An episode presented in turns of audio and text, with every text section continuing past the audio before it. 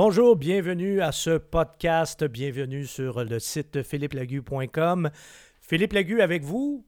De, de- devinez pourquoi le site s'appelle comme ça. Et euh, j'ai encore une fois aujourd'hui le bonheur de faire un podcast avec non pas un, mais deux co-animateurs. Celui que vous connaissez si vous êtes euh, un régulier ou une régulière euh, de nos podcasts depuis, depuis les débuts. Nicolas Mayou, salut Nicolas Bonjour Philippe. mon cousin, mon co-animateur, l'idéateur en plus du site euh, philippelagu.com. Mais là, à côté de moi, mon vieux chum de collège, qui est aussi l'architecte du site philippelagu.com. C'est lui qui l'a fait. Alors, si vous le trouvez beau, c'est grâce à lui. Il est à côté de moi. François Prudhomme. Salut Philippe. Salut François. François et Nicolas, ils co-animent avec moi aussi pour une, une raison, je dirais la raison ultime, la raison fondamentale, c'est que ce sont, comme vous et moi, des passionnés de voitures.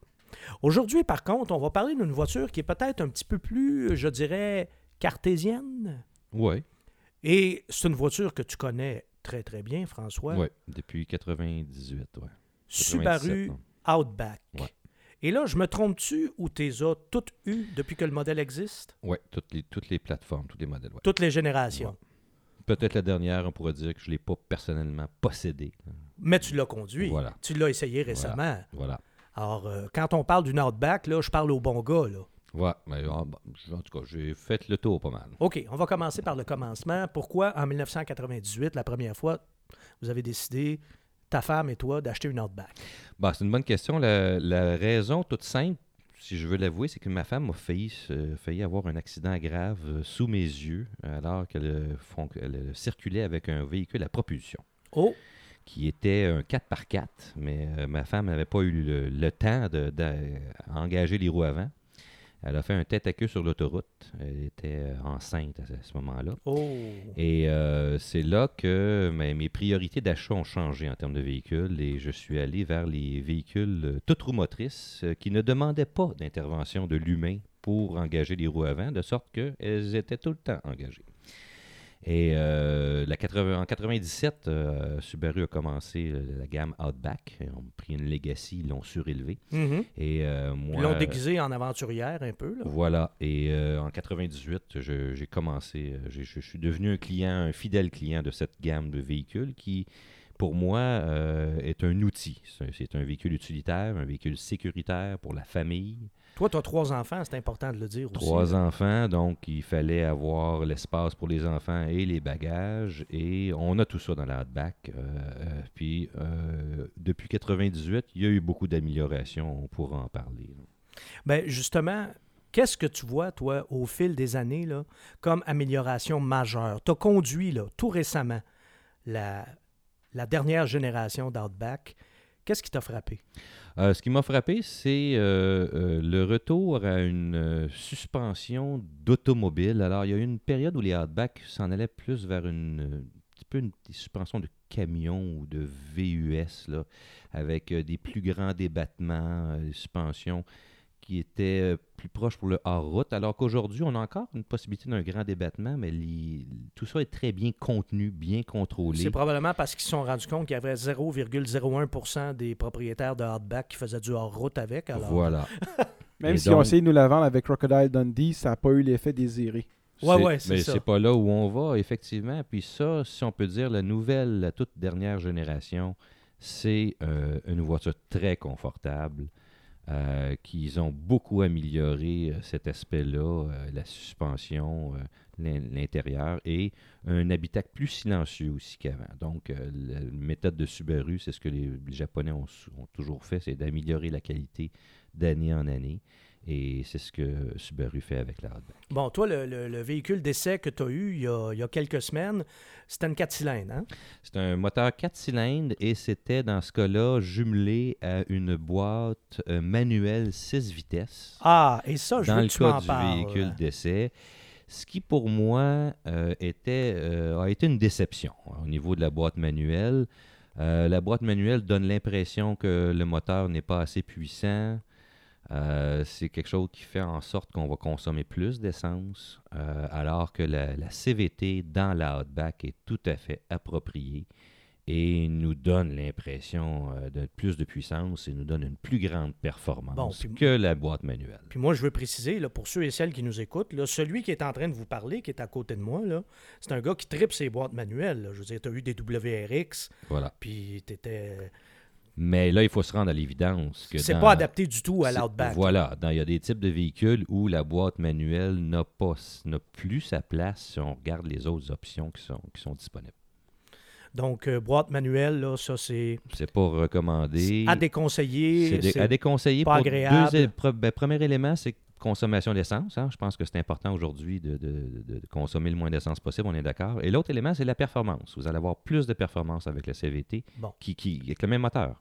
4 cylindres de 2,5 litres, 4 cylindres à plat, évidemment, parce qu'on est chez Subaru, 4 cylindres disposés en H, 175 chevaux. Est-ce que c'est assez, François, pour une grosse voiture comme ça? Euh, Vous en avez une chez vous, oui, là, puis vous en avez eu d'autres avant. C'est puis- assez, c'est assez. Encore une fois, je reviens, si on, on prend la CVT. Avec la manuelle, on a l'impression qu'on manque Mhm. de puissance, on- que, que- que ça avance pas. Avec la CVT, on a de la puissance, pas mal à toutes les vitesses. On, on peut rentrer sur l'autoroute là, avec la, la- la- la- vitesse nécessaire. là, Bon.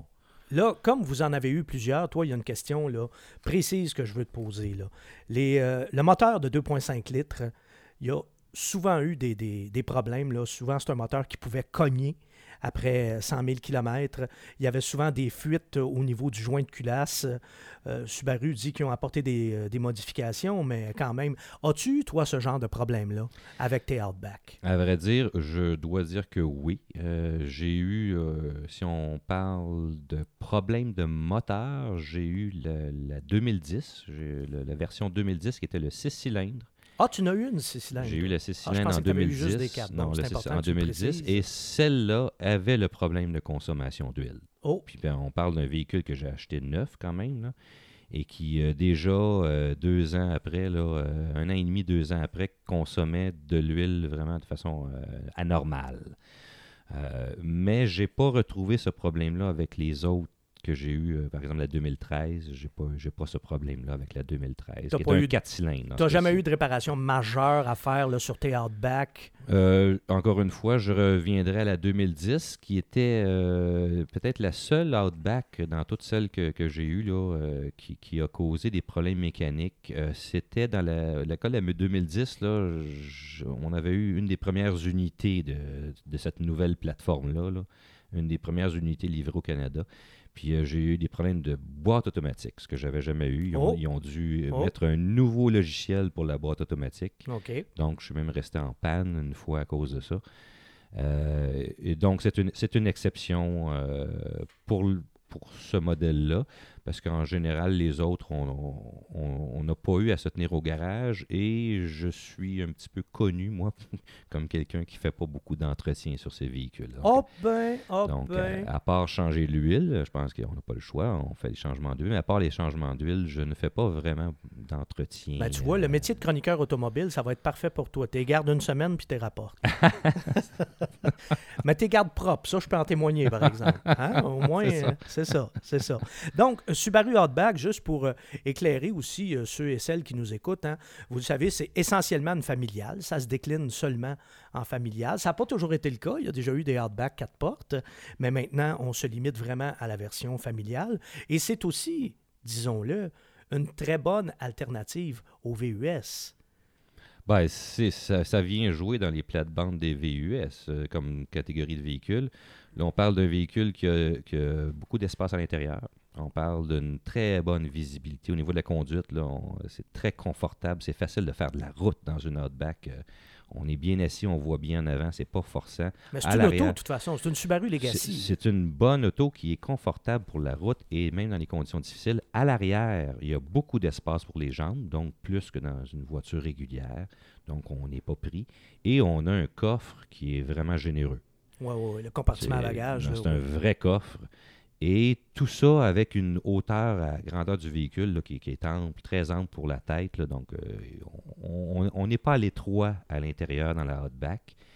Puis euh, tout ça avec un habitacle qui est plus, plus silencieux qu'avant, une plateforme des suspensions qui est plus confortable que, que les anciens modèles. Donc, toi, euh, celle que tu as conduite récemment, la nouvelle, c'est une expérience qui t'a plu. Là. Ah, toi, c'est une amélioration. euh, même les, toi, t'en rachèterais une. Oui, tout à fait. Euh, je l'achète depuis 98 et, euh, Et tu continuerais. et je risque de continuer. Bon, bon, heureux d'entendre ça. Y a-tu des choses aussi que t'aimes pas chez, euh, chez, euh, dans une Outback, des choses qui, de façon quasiment chronique, là, t'ont toujours un peu irrité ou... Euh, je pense que c'est des traits de Subaru euh, le- le- C'est-à-dire? au niveau de la technologie. Donc, quand on parle des systèmes d'infodivertissement, qui, tout ce qui est logiciel, tout, la connexion Bluetooth, ça, c'est toutes des choses qui sont C'est pas leur fort. c'est hein? pas leur force, ils sont pas euh, leaders à ce niveau-là. Donc, euh, l'électronique comme telle, c'est pas la, c'est pas la force. Euh, à part ça, euh, c'est un véhicule qui remplit bien. euh, Qui fait ce qu'il y a à faire et qui le fait comme il faut. Qui le fait comme il faut, puis qui, rend le service quatre, quatre saisons. Oui, puis ça, c'est important de le dire. L'hiver, c'est dur à battre, là. Euh, On peut aller partout, quand, Ouais. quand on veut. hein. Beau temps, mauvais temps, on, on peut y être. Oui, dans une. Pour avoir conduit des, euh, des Subaru dans des tempêtes de neige à plusieurs reprises, je peux en témoigner, il n'y a absolument rien qui est capable d'accoter ça. Euh, je peux dire que, euh, puis ça, ma ma famille fait beaucoup de blagues avec ça.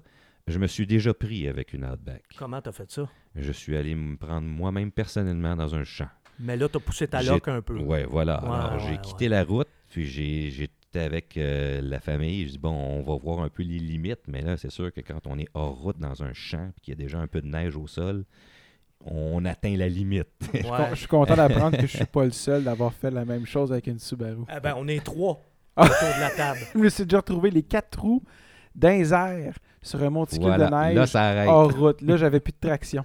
Un 25 décembre. Ah ben bravo. Un 25 Alors, les décembre. quatre roues tournaient dans le vide, là. Oui. Oh Voilà. boy. Et là, donc, on, là, c'est là qu'on apprend euh, des trucs pour redonner de la traction à ces roues-là. Ben oui. Moi, je m'étais pris avec une legacy familiale dans un sentier à Sutton, puis à un moment donné, là, là, il n'y avait plus de sentier, mais moi, j'ai continué. Et c'était à l'époque où les pneus d'hiver n'étaient pas obligatoires. Ah, Puis c'était une voiture d'essai, puis les constructeurs, dans ce temps-là, vu que c'était pas obligatoire, il en là, mettait pas. oh, ils étaient en tout cas plus nombreux à ne pas en mettre qu'à en mettre. Disons ça comme ça. Là. Et celle que j'avais en avait évidemment pas. Mais ça a pris du monde dans les, qui habitait dans les, dans les chalets autour pour venir me pousser puis me sortir de là. là. Je trouve ça drôle qu'on est tous les trois en train de vanter les mérites de la traction intégrale et tous les trois, nous nous sommes pris avec une Subaru. Ouais, mais mais, tous en les trois, fort. On a fait C'est exprès. ça, tous les, On- ben, on, est- ou on a presque. cherché la Ouais. limite. Ou presque, tu sais, on- c'est c'est de notre faute, on peut dire ça comme ça. On a, ouais. Mais par exemple, dans- si on- si quelqu'un qui aurait une Outback dans les rues de Montréal, normalement, euh, avec un petit peu d'habileté, on n'a pas besoin de pelle. On peut Ah, mais- entrer et sortir des bancs de neige. Ça, je peux en témoigner personnellement. là. Moi, j'ai resté à Montréal. J'ai resté sur euh, le célèbre plateau Mont-Royal, qui est à peu près l'arrondissement de Montréal le moins euh, entretenu l'hiver. Et j'avais, moi, mes, les Subaru, c'était des, des voitures de presse. Je les essayais toujours l'hiver et je n'ai jamais pelleté avec une Subaru à Montréal. Jamais. Et c'est un, un gros avantage. Oui, oui, et je me suis sorti de. ben, Tu sais, des fois, la charrue venait de passer, là. Puis, juste en regardant le véhicule, je me disais, c'est impossible. Ça Je pas. sortirai pas de là. Mais je me disais, je vais quand même m'essayer avant. Et hop, je finissais par sortir. Le truc est simple. S'il n'y a pas de neige sous le véhicule, Ouais. ça sort. C'est ça, exact. Donc, euh, Subaru Outback, meilleur que jamais. On peut résumer ça comme ça. On peut conclure ça oui, comme ça. continue. Tout à fait. Bon. Et bon achat. Alors, mais toujours, hein, une petite mise en garde, si jamais vous en achetez une, vous voulez la garder longtemps, comme c'est souvent le cas des acheteurs de Subaru, c'est des gens ju- justement qui les gardent jusqu'à la fin de, de leur vie. Peut-être une bonne chose de prendre euh, la garantie prolongée, étant donné les antécédents du moteur de 2,5 litres là, de l'Outback. Peut-être une dernière petite euh, commentaire au niveau des moteurs pour les gens qui seraient peut-être un peu impatients ou qui, qui veulent une réponse immédiate puis sans effort. Ceux qui veulent accélérer sans que le, moteur- le moteur révolutionne, à ce moment-là, on va plus vers le 6 cylindres. Oui, ben, ben, merci de le préciser, François, parce que je viens de me rendre compte que Ouais, Il n'y a pas juste des 4 On- cylindres chez Subaru. Ben non, puis on, on l'a comme complètement oublié en parlant de, de la Outback, mais vous avez effectivement comme deuxième moteur proposé un 6 cylindres, bien sûr, à plat, parce qu'on est chez Subaru, un 6 cylindres de 3,6 litres, 256 chevaux, excellent moteur que moi j'aime beaucoup. J'ai conduit euh, des, des Legacy avec ce moteur-là et pff, franchement, là, c'est le- ceux qui, justement, sont un petit peu euh, contrariés ou exaspérés par le manque de puissance du 4 cylindres, ben là, vous avez tout ce qu'il faut avec ça. là. Sans effort. Très bon moteur, très raffiné, vraiment impeccable. Alors voilà, ça conclut euh, ce tour d'horizon euh, de la Subaru Outback que j'ai eu le privilège en plus de, de- de- faire. Moi, j'ai conduit toutes les, toutes les générations, mais je les ai conduits à, à coup de à séquence d'une fois par une semaine à la fois. C'est toujours une semaine qu'on garde nos véhicules de presse. Mais toi, euh, t'es t'es as eu, François, tu les as conduits longtemps. Alors, je ne pouvais pas avoir un meilleur partenaire ce soir pour parler de ce véhicule-là. Nicolas, François, je vous dis merci, messieurs, merci d'avoir été là. Et à ceux et celles qui nous écoutent, ben, je vous dis au prochain podcast. Salut.